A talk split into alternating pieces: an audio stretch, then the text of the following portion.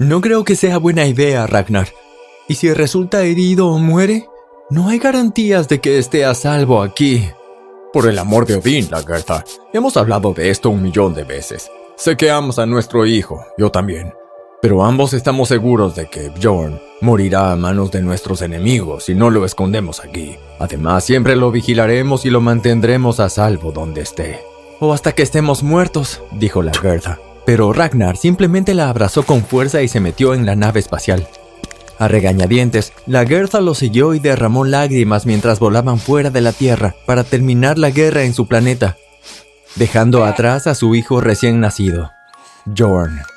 ¿Alguna vez te has preguntado cómo es vivir entre extraterrestres en un planeta que no es el tuyo? Bueno, eso es exactamente lo que experimenté. Relájate y sigue mirando para conocer mi increíble historia. Y no olvides dar me gusta y suscribirte si alguna vez quieres ganar superpoderes. No puedo creer que me estés obligando a hacer esto. Ya no somos jóvenes, Marta. ¿Pero te arrepientes de haber venido? Preguntó Marta mientras yacía sobre el pecho de su esposo sobre una manta bajo el cielo. Absolutamente no. Estas hermosas estrellas me recuerdan a mi bella esposa. Marta se rió. Animal. Su marido siempre supo cómo hacerla sonrojar. De repente comenzó una fuerte lluvia. Ni siquiera lloviznaba, simplemente el agua cayó a borbotones con toda su fuerza y los empapó. Mientras intentaban empacar y correr adentro, escucharon a un bebé llorando a la distancia. Marcos trató de detener a Marta, pero ella corrió y recogió al bebé, y todos entraron a su casa. Ese bebé era yo, Matías. Después de pensar sobre qué hacer conmigo y de maldecir a quien hubiese dejado a un bebé recién nacido bajo la lluvia, Marcos y Marta decidieron adoptarme. No podían tener un hijo propio, así que me dieron el nombre de Matías.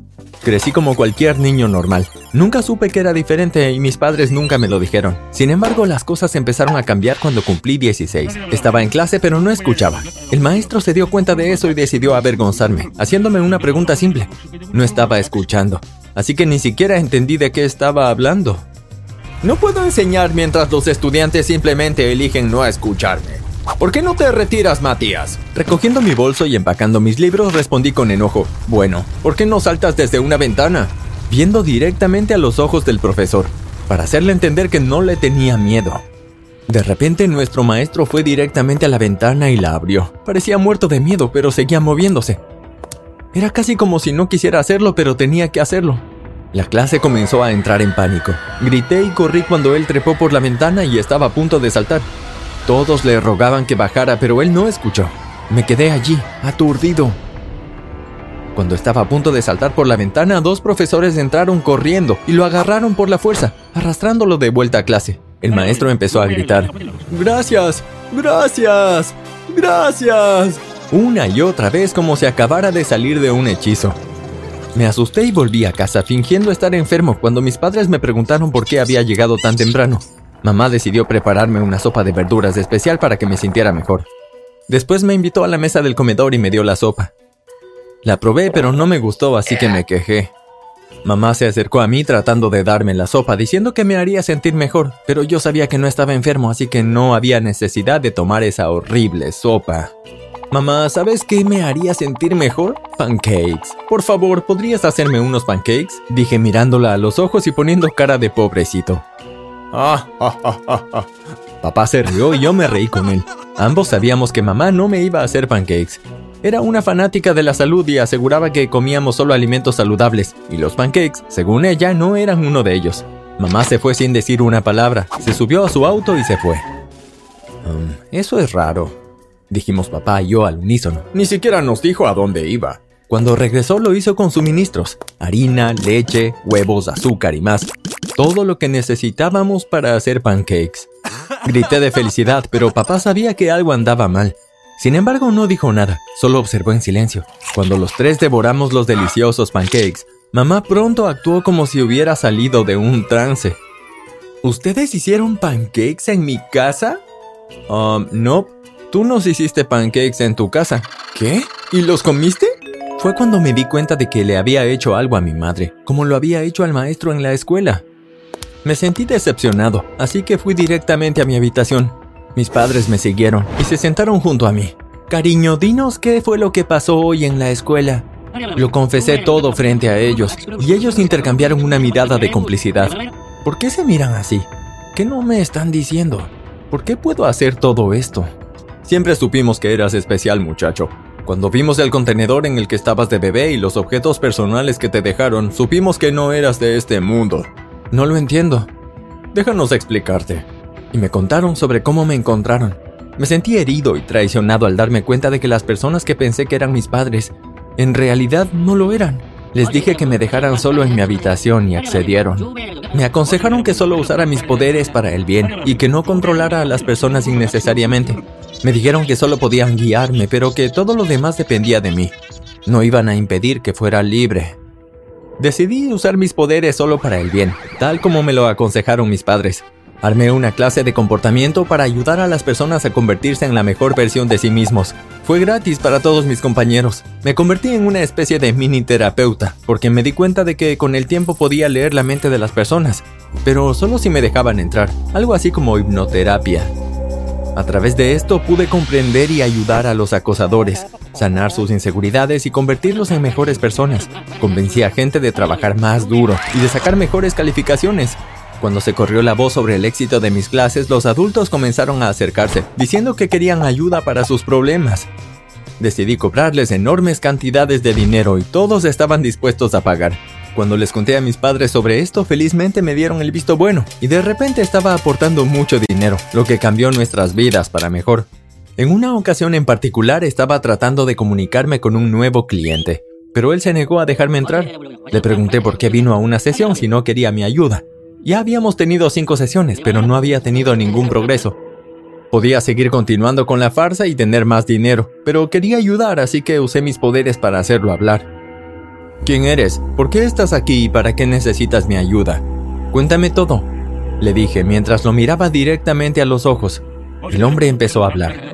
Me dijo que era parte de una organización secreta que perseguía a las personas con poderes especiales, probando todo sobre ellos en un laboratorio hasta que sean capaces de encontrar un suero que pudiera usar para ser soldados con el mismo o incluso mejores poderes que los que tenía la persona original.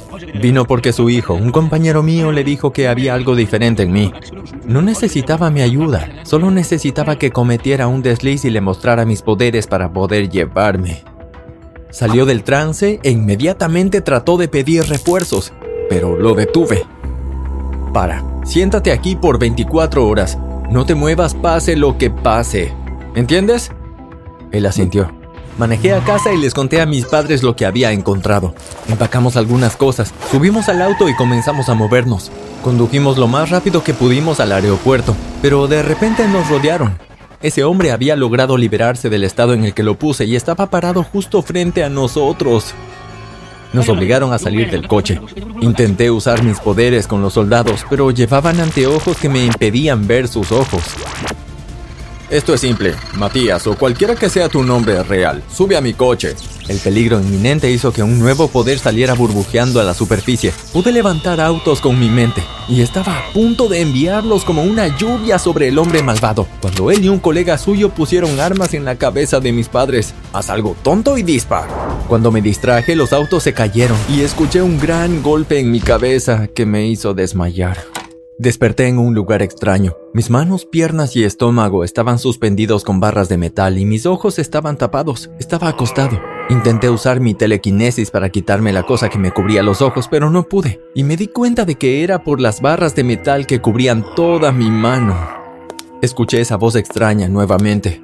John, estás despierto, disculpa las molestias. Ahórrate las mentiras, por favor. Qué grosero de mi parte, nunca me presenté. Mi nombre real es Ub. Gusto en conocerte. ¿Qué clase de nombre estúpido es U? ¿Tus padres también eran estúpidos? Up se rió. Al contrario, el nombre Up es mucho más especial que el tuyo. No creo que nadie prefiera el nombre Up sobre Matías. No es Matías, tu nombre real es Jorn. No sé qué dices. ¿Por qué no me sueltas para que podamos tener una conversación más civilizada? Lo haré cuando hayamos terminado. ¿Terminado con qué? ¿Dónde están mis padres? Ah, tus secuestradores están a salvo en mi mazmorra. Te juro que si les pasa algo te lastimaré. Sí, claro, se rió. No lo harás. Lo sentí acercándose a mí. Y lo siguiente que supe fue que una aguja estaba en mi corazón. Estaba soltando un líquido en mi pecho y dolía como el infierno. Intenté luchar, pero todo fue en vano. Listo, casi está hecho. De repente hubo un fuerte golpe y algo enorme golpeó la pared y entró. No pude ver qué fue. Escuché dos pasos y dos personas bajaron. ¿Era la policía? ¿Podrían ser mis padres? Pensé. Hola, Ub, dijo una voz profunda masculina. ¿No estás cansado de perder? ¿Por qué no estás muerto? ¿Cómo sobreviviste? No entendía qué pasaba. Definitivamente no era la voz de papá, y ese hombre tampoco podía ser policía. Vine para mi última misión para deshacerte del hijo que elegiste sobre mí. ¿Hijo? ¿Quién? ¿Qué estaba pasando? ¿Podría ser este mi verdadero padre? Tú elegiste tu destino, hijo mío, y ahora voy a elegir el suyo también. Siguió una pelea y en el proceso lo que sea que estaba cubriendo mi rostro fue removido. Vi lo que se había estrellado contra el edificio, y era una nave espacial de aspecto extraño. Una mujer me sonrió y me quitó todos los metales que me sujetaban. Moviendo sus dedos absorbió el líquido de mi corazón y lo vertió en el suelo. Luego me abrazó y nos teletransportamos a la nave espacial donde vi a mis padres. Mamá, papá, ¿están bien? Grité y los abracé con fuerza. La mujer que me salvó se veía decepcionada. Estamos tan felices de que estés bien. Me abrazaron. Estos son tus verdaderos padres. Me volví y me sorprendí al descubrir que la mujer que me había salvado y el hombre que luchaba con Noob fuera de la nave espacial eran mis padres. Lo siento, Bjorn. Te explicaremos todo una vez que lleguemos a casa, pero por ahora puedo darte un resumen. Uve nació sin ningún poder y eso lo puso celoso, y eventualmente se volvió malvado. Intentó matarte y destruir el planeta, pero pudimos esconderte en la Tierra y hemos estado luchando contra él y sus secuaces desde entonces. Mi padre real entró en la nave sosteniendo a Ub como un pollo. Lo encerró en una jaula que lo electrocutaba cada vez que se movía, así que tenía que quedarse muy quieto. Nos tomó muchos años, pero pudimos derrotarlo a él y a su revolución y salvar el planeta. En la última pelea se dio cuenta de que todavía estabas vivo y en la Tierra, así que vino a buscarte y matarte. Desafortunadamente ha fallado y estará encerrado por el resto de su vida. Mi verdadera madre se acercó a mí y se arrodilló. Lamentamos que hayas tenido que pasar por esto por tu hermano. Espera un minuto, la interrumpí.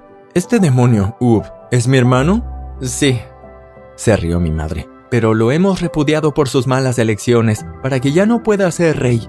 Tú serás el que tome el trono. ¿Yo? ¿Un rey?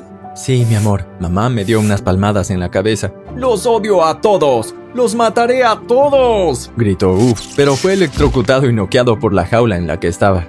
Te hemos observado toda la vida y estamos agradecidos con esta magnífica pareja que te cuidó. Vivirán con nosotros en nuestro palacio y serán recompensados por el resto de sus vidas, a menos de que quieran volver a la Tierra. Definitivamente no. Marcos y Marta corearon.